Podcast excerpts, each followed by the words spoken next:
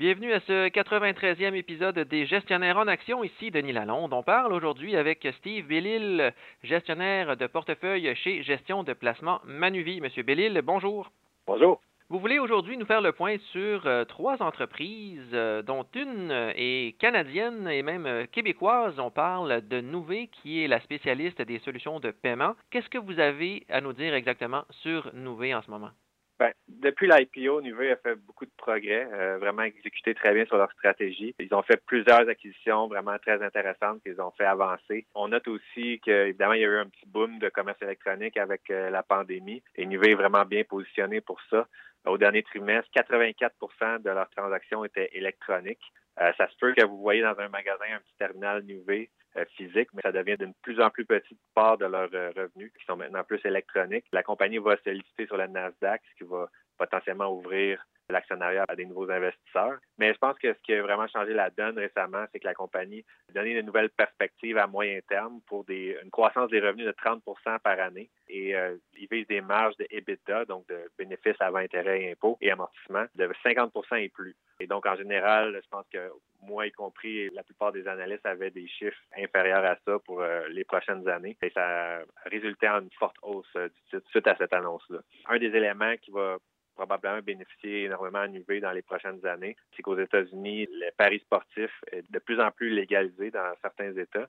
Oui. Euh, a une excellente plateforme pour euh, le, paiement au niveau des paris sportifs qui est spécialisé là-dedans. Ils opèrent présentement surtout en Europe, mais euh, l'ouverture du marché américain pourrait être vraiment source de revenus gigantesque pour euh, dans le futur. Donc, ça, c'est un élément aussi qu'on garde en, perspective. Et pour les investisseurs là, qui regardent beaucoup le ratio court-bénéfice, on voit le ratio euh, de Nuvei Corporation là, qui est à 2200 environ là, en ce moment. Et habituellement, là, dans la moyenne des titres, on est plus dans le 15 à 25 là, quand on parle de ratio court-bénéfice. Est-ce que c'est une chose qui peut effrayer les investisseurs et qui peut vous effrayer aussi à court ou à moyen terme? Ben, au niveau de mon équipe, on n'utilise pas vraiment le ratio court-bénéfice. Il y a beaucoup trop de problèmes, de pièges dans, son utilisation. Et euh, dans le cas de Nuvei, c'est une compagnie qui est très, très rentable. Donc, je viens de la mentionner, des marges d'EBITDA de en haut de 50% dans le moyen terme. Et présentement, on est dans les 30 et euh, on a des free cash flow qui sont euh, très intéressants. Donc, on évalue vraiment cette compagnie-là sur sa génération de cash flow, la valeur présente de ses cash flows à long terme. Et sur cette base-là, c'est comme ça qu'on trouve que le titre est intéressant.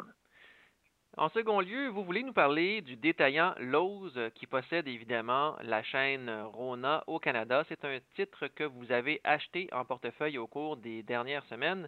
Qu'est-ce que vous trouvez d'intéressant du côté de ce détaillant?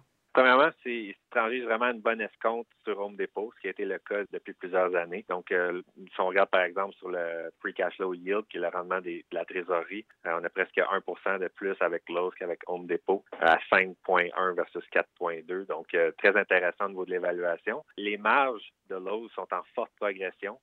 Ils ont atteint 12% récemment et l'entreprise va probablement être capable de continuer à rattraper Home Depot là-dessus, qui est à 14,5 Et donc, l'augmentation des marges, quelque chose qui pense qu'il va créer de la richesse pour les actionnaires. Ils ont mis en place un nouveau système pour euh, ce qui est de, la gestion des prix, des nouvelles technologies qui améliorent la productivité et aussi une modernisation de la chaîne d'approvisionnement qui a aussi euh, contribué à améliorer la rentabilité. Et aussi, il faut savoir que les ventes par magasin pour Lowe's sont 25 en bas de Home Depot. Donc, euh, beaucoup de progrès potentiels à réaliser là pour créer de la richesse pour les actionnaires. Et en partie, ça va venir avec la commerce électronique. Euh, on sait que Home Depot est maître dans le domaine du commerce électronique ou le omni-channel, donc être capable de vendre efficacement à la fois en magasin et en ligne. Chez Lowe's, on est maintenant rendu à 9% de pénétration de commerce électronique et Home Depot est à 13 Lowe's démontre qu'ils sont vraiment sur la bonne voie à ce niveau-là. Et s'ils arrivent à rattraper Home Depot à ce niveau-là, ben on, pourrait voir l'évaluation s'améliorer. Et en terminant, vous voulez nous parler aussi d'Alphabet, le titre d'Alphabet, qui est la société mère de Google, qui a progressé de 78% depuis un an. Le titre qui atteint aujourd'hui près de 2000 milliards de dollars américains de capitalisation boursière. Mais c'est aussi un titre que vous avez acheté récemment. Pourquoi vous décidez d'investir dans le titre en ce moment? Ben, c'est une compagnie qu'on aime depuis longtemps. Euh, souvent, on, me demande, avec le rallye qu'on a eu dans tous les titres technologiques, est-ce qu'ils sont tous rendus trop chers? Est-ce qu'il y en a qui sont plus attrayants? Mais Google, je pense que c'en est un dont l'évaluation demeure quand même attrayante malgré la hausse du titre. C'est un titre de haute qualité avec des avantages concurrentiels indéniables, notamment au niveau de la publicité en ligne. L'adoption du commerce électronique a été incroyable durant la pandémie et ça bénéficie énormément à Google. Donc, tous les nouveaux euh, marchands qui sont maintenant en vente en ligne avec Shopify et les autres plateformes comme ça utilisent maintenant Google pour leur publicité. Et on a vu les revenus en hausse de 62 année sur année pour le deuxième trimestre. Donc, euh, la compagnie fait beaucoup de progrès. YouTube aussi a même surperformé les autres divisions de la compagnie. Les gens visionnent de plus en plus de contenu sur YouTube avec des télévisions intelligentes de plus en plus faciles et ça bénéficie à l'entreprise. Et donc, euh, de ce point de vue-là, on, pense euh, au cours des prochaines années, à moyen terme, c'est une compagnie qui peut croître ses revenus de 15 par année avec une rentabilité qui est vraiment excellente. Malgré le fait, et ça, on l'oublie parfois, mais ils ont une division qui s'appelle Other Bets, donc qui sont un peu les aventures où ils essaient développer des nouveaux produits, comme par exemple les autos qui euh, conduisent elles-mêmes, les autos autonomes. Oui. Ils dépensent environ 5 milliards par année là-dessus. Donc, si c'est quelque chose qui en venait à être réduit ou éliminé, la rentabilité serait encore meilleure. Euh, mais par contre, on peut aussi spéculer sur peut-être que certaines de ces technologies-là vont être vraiment révolutionnaires et euh, créer de la valeur pour les actionnaires à long terme. Donc, d'un côté comme de l'autre, ça ajoute vraiment à la valeur du titre. Euh, et c'est pour ça que c'est un titre qu'on aime à ce moment-ci.